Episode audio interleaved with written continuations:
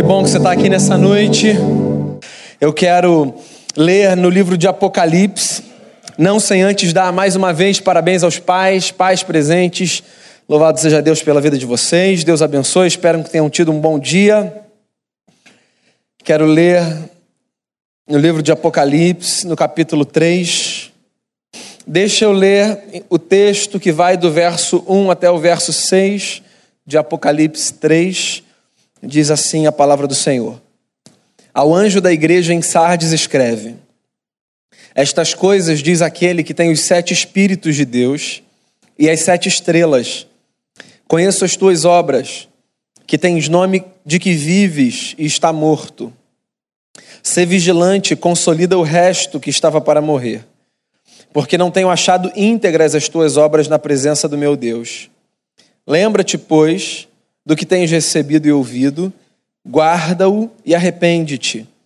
Porquanto, se não vigiares, virei como ladrão, e não conhecerás de modo algum em que hora virei contra ti.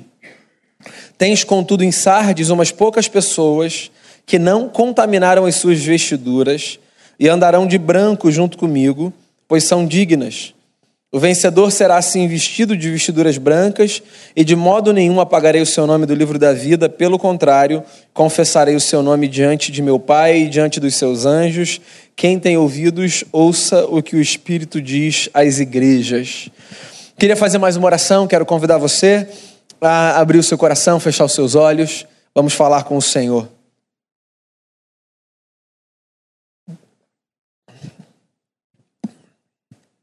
Mais uma vez, Pai, a gente tem o privilégio de se reunir nessa casa, nesse dia, para louvar o nome do Senhor, e é motivo de gratidão no nosso coração podermos celebrar juntos a fé. Sobretudo a fé num Deus que Jesus de Nazaré nos ensinou a chamar de Pai. Se há uma razão sobre todas para celebrarmos esse dia, Senhor, é o privilégio de olharmos para Ti como nosso Pai, o nosso Pai que está nos céus e que cuida de nós, que nos ama, que nos sustenta. Eu quero louvar o Senhor pela vida de cada pai presente aqui, pelos que aqui estão, pelos que trazemos em memória no coração, e quero louvar pelo privilégio de vivermos, Senhor, repensando a paternidade a partir da nossa experiência de vida com o Senhor.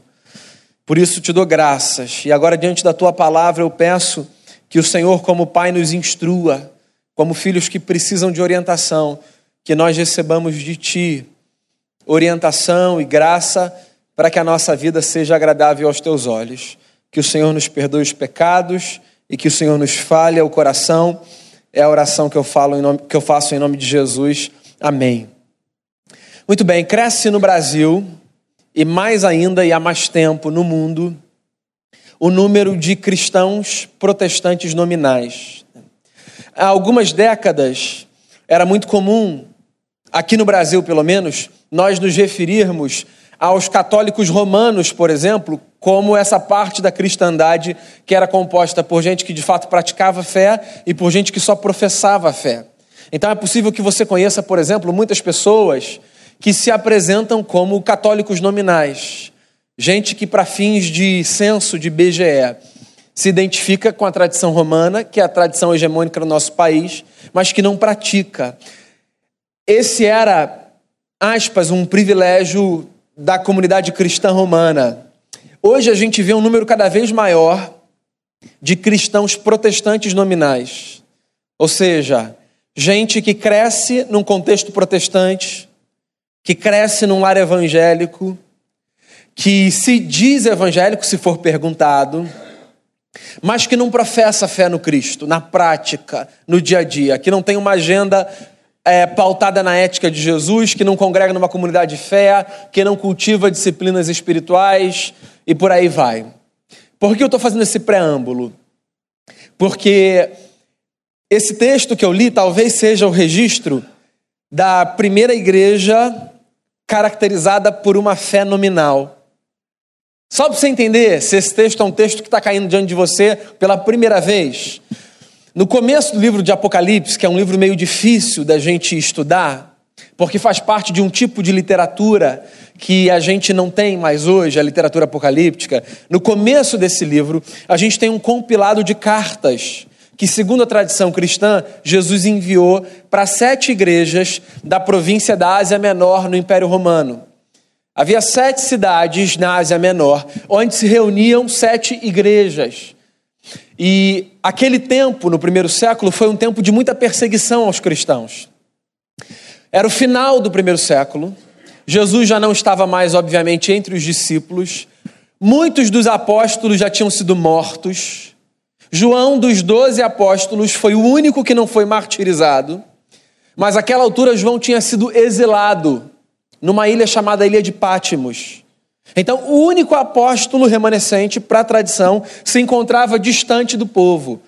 O que significa que a comunidade dos discípulos de Jesus estava desorientada e certamente amedrontada. E aí o livro de Apocalipse começa com esse registro de cartas que João recebe de Jesus numa visão que ele tem, numa experiência epifânica que ele tem nessa ilha que é a ilha de Pátimos. E para cada igreja Jesus escreve uma carta. Eu gosto muito dessa ideia de cartas específicas para igrejas específicas. Dentro da experiência cristã, Deus não trata da nossa vida no atacado. Então Deus não pega um recado e joga para todo mundo. Vide a maneira como nós recebemos uma mesma palavra que é lida e que é exposta. É, como pastores, nós temos um feedback muito interessante no final das celebrações ou quando nós nos encontramos com pessoas que querem falar da experiência que elas tiveram com a palavra que elas ouviram. E é impressionante como uma mesma palavra provoca reações distintas na vida das pessoas. Né? Eu acho que isso é um fenômeno. O fenômeno dessa experiência da fé ser acomodada no coração de maneira diferente. Cada um chega aqui com uma história, cada um chega aqui com uma lente, e cada um lê a palavra de um jeito. Jesus escreve sete cartas, e uma das cartas é para a igreja que se reúne nessa cidade chamada Sardes. Essa cidade era uma cidade muito estratégica, ficava no pé de um morro, muitas estradas passavam por ali, era um lugar de muito comércio, de muita negociação. Uma igreja foi plantada naquele lugar, ninguém sabe quem foi que plantou aquela igreja. É bacana ver como a semente do evangelho às vezes chega em lugares sem que a gente identifique quem levou isso para lá. Há algumas igrejas, por exemplo, no Novo Testamento, que a gente conhece o pai da igreja, né? quem plantou a igreja, a gente chama assim. Então, algumas igrejas foram plantadas por Paulo, por outros apóstolos. Algumas comunidades de fé surgem sem que a gente saiba. Quem começou a palavra e o trabalho ali? Esse negócio é muito bacana. Às vezes a gente chega para compartilhar o evangelho com pessoas e a gente acha que a gente vai trazer algo inédito e aquela pessoa já foi contemplada por aquela mensagem em algum momento. Às vezes nós nos lembramos quem nos apresentou o evangelho. Tem gente que não faz a menor ideia. Se você perguntar, a pessoa vai dizer: Eu não sei, alguém me disse, eu cresci, me ensinaram. Importa que o evangelho seja anunciado. E naquela cidade, o evangelho tinha sido anunciado por alguém, mas porque nós somos quem nós somos, o evangelho não era vivido de maneira muito adequada naquela comunidade de fé.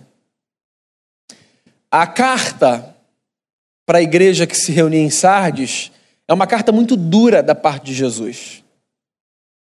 De manhã eu falei um pouco sobre isso. A gente tem uma imagem de Deus que às vezes faz a gente pensar que Deus é apenas esse ser supremo que traz palavras boas e belas ao nosso coração. E Deus é Ele mesmo.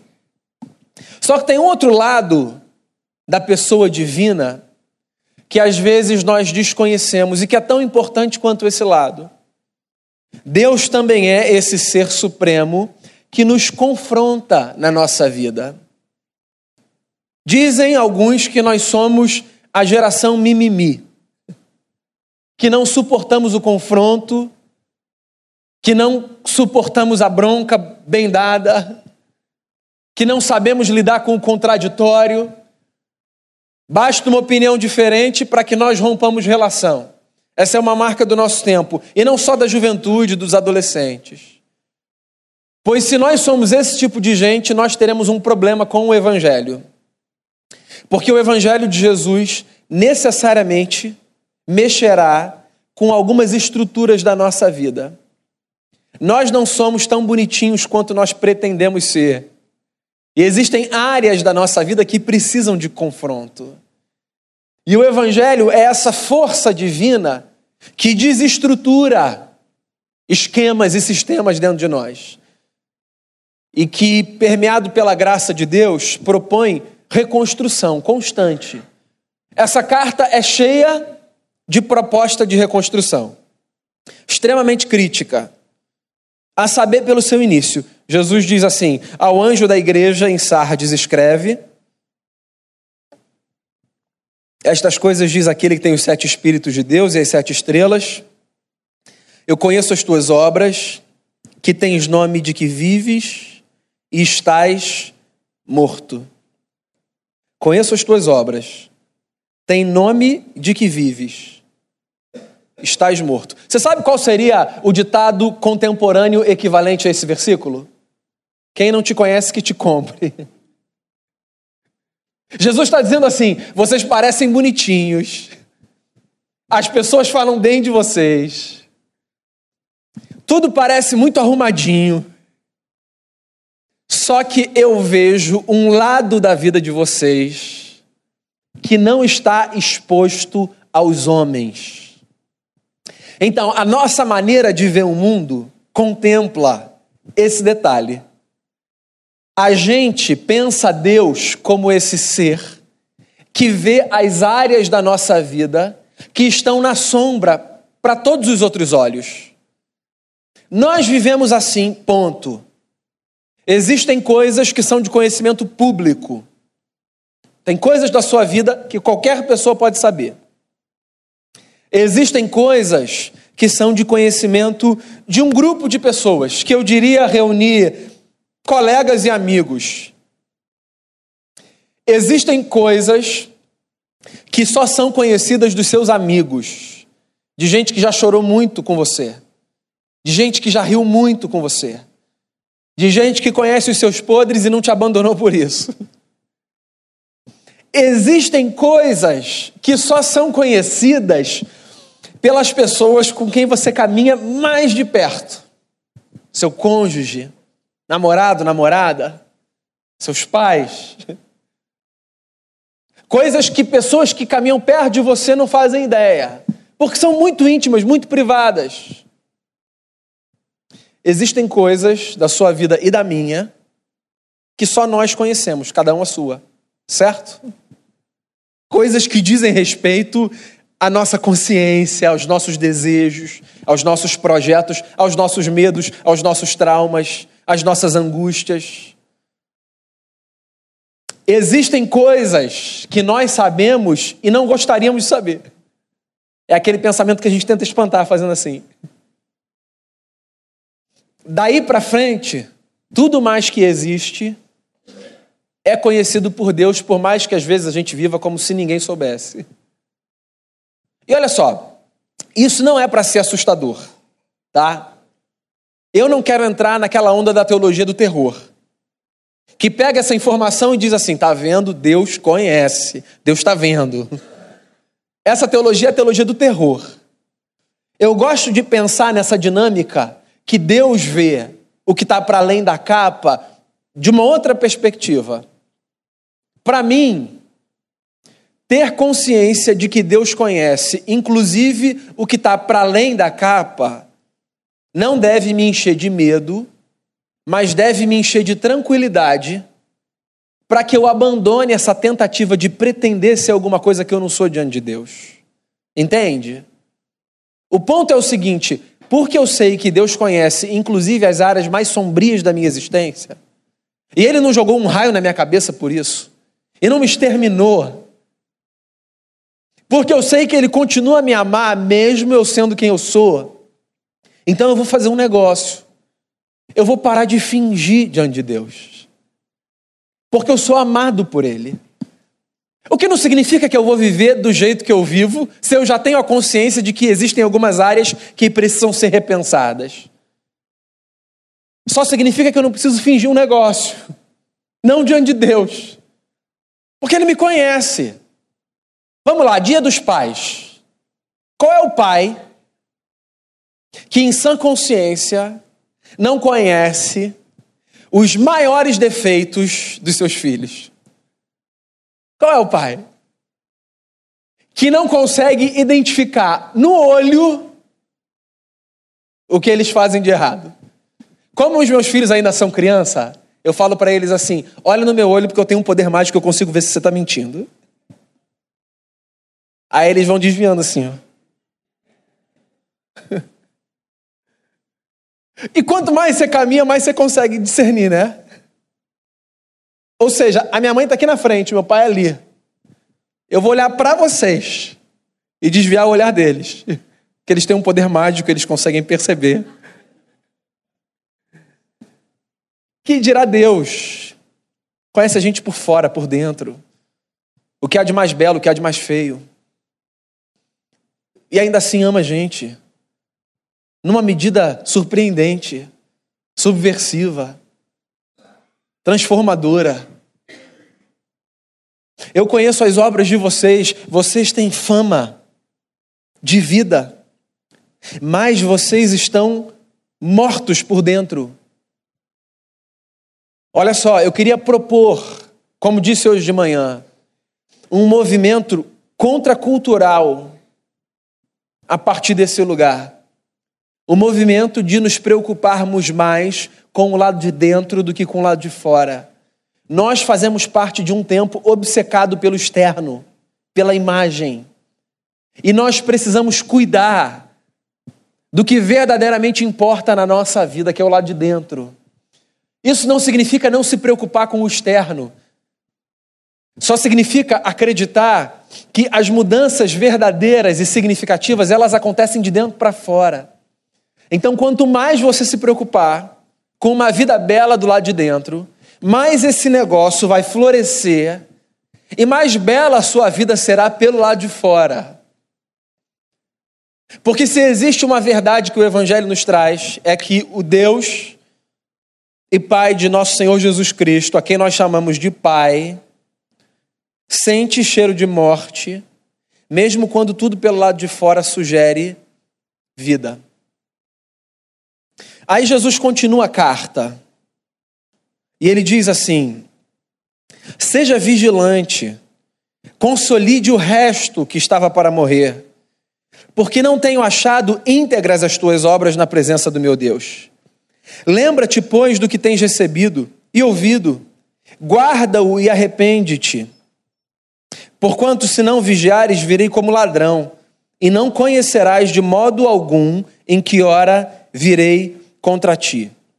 O ponto de Jesus aqui é o seguinte: primeiro, ele denuncia o que ele reconhece haver de errado na comunidade, e depois ele faz uma advertência, que eu acho que é uma advertência que cabe para todo mundo, que é a seguinte: diante da consciência dos nossos erros, nós precisamos de vigilância, nós precisamos de arrependimento, nós precisamos de lembrança, e nós precisamos de dedicação para mudar o curso da nossa história. Se tem um discurso que tem, do ponto de vista de consistência, a profundidade de um pires, é aquele discurso bonitinho na televisão que ensina as pessoas a não se arrependerem de nada que elas fizeram na vida. Já ouviu isso?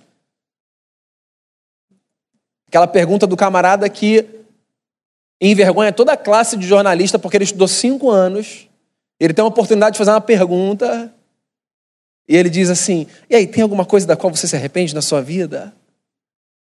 Que perguntinha boba, né? Alguém não tem? Mas é curioso, porque no geral a resposta das pessoas é: não, não, claro que não, a gente só vive uma vez, a gente não tem que se arrepender de nada, a gente tem que fazer tudo o que a gente quer fazer, porque a vida é uma só e arrependimento é uma coisa muito errada, vamos em frente. Essa resposta é tão estúpida e rasa quanto a pergunta que foi feita. Ô, Miana, vamos combinar um negócio. Quem é que nunca se arrependeu de nada que fez? Quem é que nunca precisou de arrependimento? Porque o sujeito que diz assim, eu não me arrependo de nada, o que ele está dizendo nas entrelinhas é, eu nunca fiz nada digno de arrependimento. Ou ele também pode estar dizendo, eu sou durão bastante para bancar as minhas escolhas e, parênteses, não aprender com elas, mesmo consciente de que algumas escolhas foram erradas Esse negócio é muito doido, é muito louco. É claro que deve haver arrependimento. É claro que a gente faz um monte de coisa da qual a gente precisa se arrepender. Porque nós não somos essas pessoas perfeitas. Eu estou falando, a carta diz, às vezes do lado de fora está tudo muito bonitinho. Mas Deus conhece o lado de dentro. E o lado de dentro nem sempre é bonito. E é por isso que a gente precisa de arrependimento. Eu gosto da dinâmica de Jesus. Ele diz assim: olha só, há esperança para vocês. Jesus está escrevendo para uma comunidade, né? Então ele diz assim: existe um remanescente dentro de vocês que não se corrompeu. Existe um pedaço dessa comunidade que não foi contaminado pelo pecado. A gente pode pensar isso tanto em termos comunitários quanto em termos individuais, tá? Em termos comunitários, o que eu estou querendo dizer é o seguinte: nós podemos estar em um meio corrompido sem que façamos parte da corrupção. É possível nós vivermos em ambientes altamente pecaminosos, e se você não quer usar essa palavra religiosa, você pode usar qualquer outra, altamente corrompidos, destruídos, frágeis eticamente, e guardarmos os nossos valores e a nossa fé. Tem uma frase na carta de Paulo aos Coríntios que eu acho muito bacana. Ele diz assim: Não sobreveio a vocês nenhuma tentação que não fosse humana. Deus não prova vocês, Paulo escreve, para além das forças de vocês. Qual é o ponto do apóstolo? O ponto do apóstolo é nos fazer lembrar que diante de cada desafio da vida existe a possibilidade de nós resistirmos as tentações que nos sobrevêm. Isso significa que a gente vai triunfar sempre? Não significa. Só que reconhecer isso significa que a gente não precisa tentar? Não significa. Então, comunitariamente, a gente pode resistir a esquemas de maldade. Que bom que um dia Rosa Parks, num ônibus, disse: Eu não vou me levantar para um banco sentar, para um branco sentar. Eu sou negra e eu tenho direito também a sentar. Que bom que alguém se levantou. Que bom que alguém disse: brancos e negros têm direitos iguais. Que bom que pessoas se levantam no meio de sistemas corrompidos para dar voz aos que não têm voz.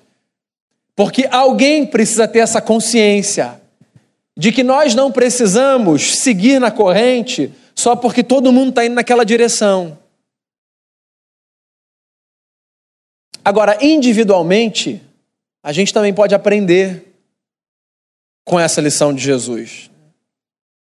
A gente pode aprender que quando a gente erra, quando a gente peca, usando o termo religioso, quando a gente falha, a gente não precisa também desistir da vida.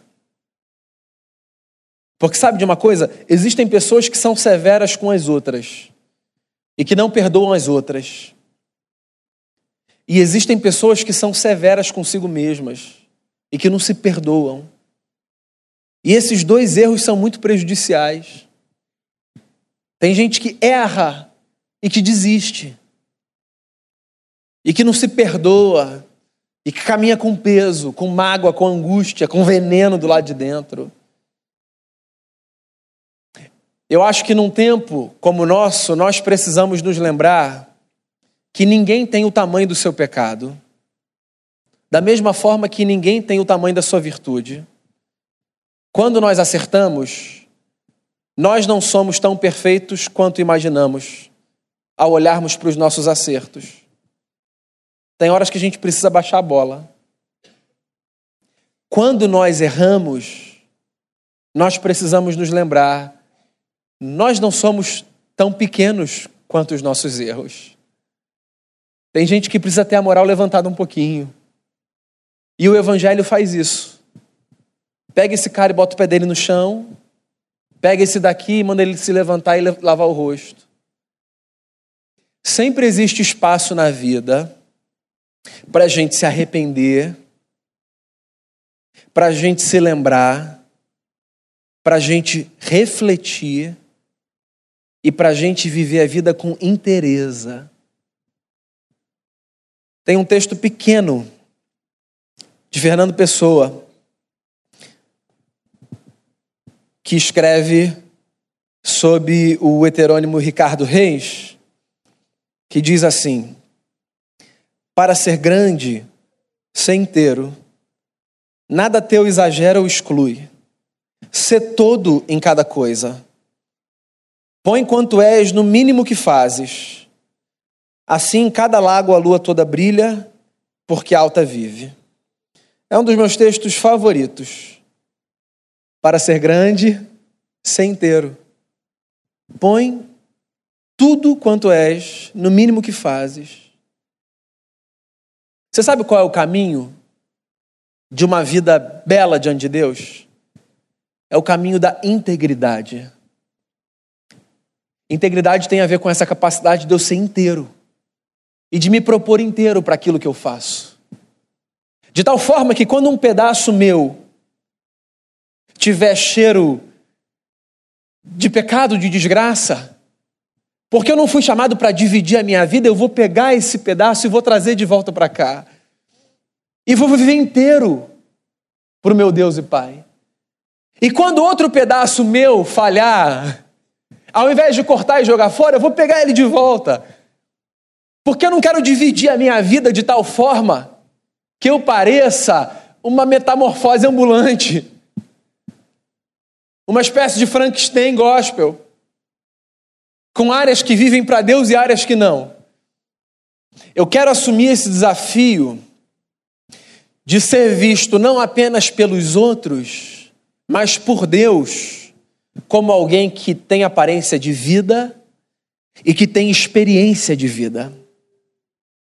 No final das contas, o peso da nossa história não tem tanto a ver com a imagem que a gente passou. Tem muito mais a ver com a consistência da vida que a gente viveu, procurando honrar Jesus e abençoar o nosso próximo. Essa era a lembrança que eu queria que você tivesse nessa noite. Deus, o nosso Deus, é o nosso Pai. Seus olhos nos veem. Ele conhece o que ninguém mais conhece. E isso não é para o mal, isso é para o bem. Diante de Deus, seja inteiro. Apareça diante dele como a lua brilha alta, inteira, sobre cada lago.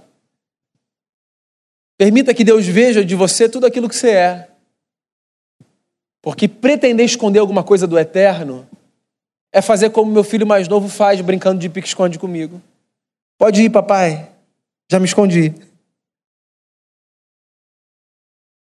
Diante de Deus, a gente pode ser quem a gente é.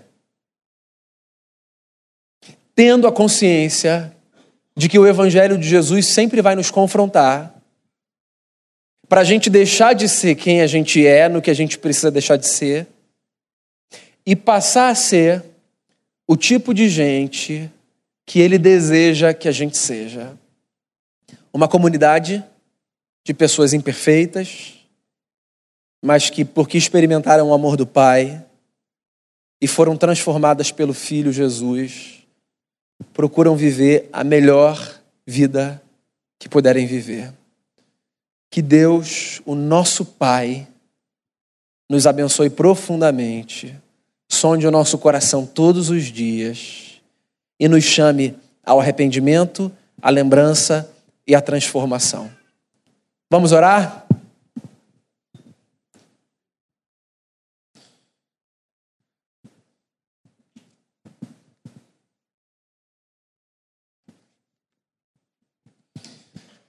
Há tantas coisas pelas quais você pode orar, tantas lições que você pode tirar do que você ouviu. Talvez você seja na sua casa essa única pessoa que se esforça para viver o Evangelho de Cristo. E às vezes desanime, pensando, é um esforço tão grande que eu faço. E eu queria dar uma palavra de encorajamento a você. Permaneça nessa direção. Talvez o seu ambiente de trabalho seja extremamente hostil e sedutor. Eu quero dar uma palavra de encorajamento a você. Permaneça nessa direção. Talvez você tenha a sensação de que você ora sozinho e luta sozinho. Pois eu quero dar uma palavra de encorajamento a você, permaneça nessa direção. É possível que você se veja fragmentado em pedaços, pensando inclusive em tirar alguns pedaços da vida, achando ser mais fácil amputar uma parte da sua existência, até de ficar lutando para agradar a Deus. Não ampute nada que diz respeito à sua vida. Seja inteiro diante de Deus. Ele é o seu Pai, Ele te ama. É possível que você tenha crescido, inclusive, aprendendo que Deus é esse Pai que dos céus olha para julgar. É possível que a sua experiência de paternidade tenha sido dura, a tal ponto de você não conseguir conceber um Deus que ama, porque pai para você não é alguém que ama. Pois eu quero dar uma palavra para você nessa noite. Deus é o seu pai, diferente de qualquer pai que você pode imaginar. E se a sua experiência de paternidade foi boa, Deus é infinitamente melhor. E se a sua experiência de paternidade não foi boa, Deus está aí para te acolher como um filho. Mas seja inteiro diante dele, inteira e que a presença de Cristo Jesus na nossa vida nos faça viver a experiência mais linda no curso da nossa jornada que a gente puder viver. Senhor Deus,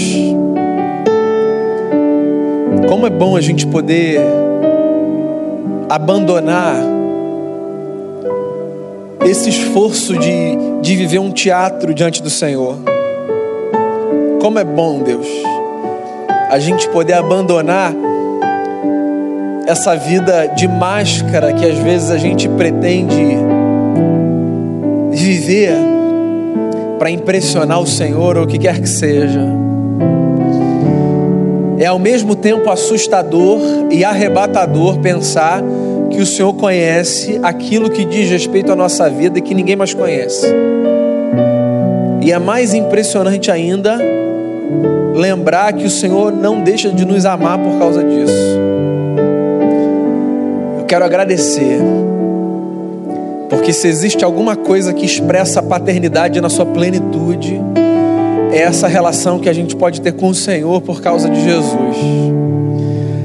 Que a nossa vida seja essa vida de, de inteireza diante de Ti. Que haja, que haja consistência, que haja profundidade, que haja esforço para que a nossa jornada não seja fragmentada, que tudo quanto a gente for, a gente coloque diante de Ti, dizendo: Senhor, isso é o que somos, nós precisamos da graça de Jesus para transformarmos isso numa versão melhor de nós mesmos. E essa é a oração que eu faço, Deus. Esse é o pedido de um filho a um pai, que o Senhor nos transforme, a mim e aos meus irmãos e irmãs, nas nossas melhores versões todos os dias que a gente supere o que precisa ser superado, que o arrependimento seja um companheiro constante na vida, o verdadeiro arrependimento, e que Jesus, que nos vê e nos conhece, seja a fonte de renovação da nossa história. Que o Senhor abençoe cada família aqui, cada pessoa aqui, e que o Evangelho seja essa luz que nos ilumina e que nos possibilita perceber de forma diferente todas as demais coisas. É a oração que eu faço, te dando graças por essa noite, em nome de Jesus. Amém.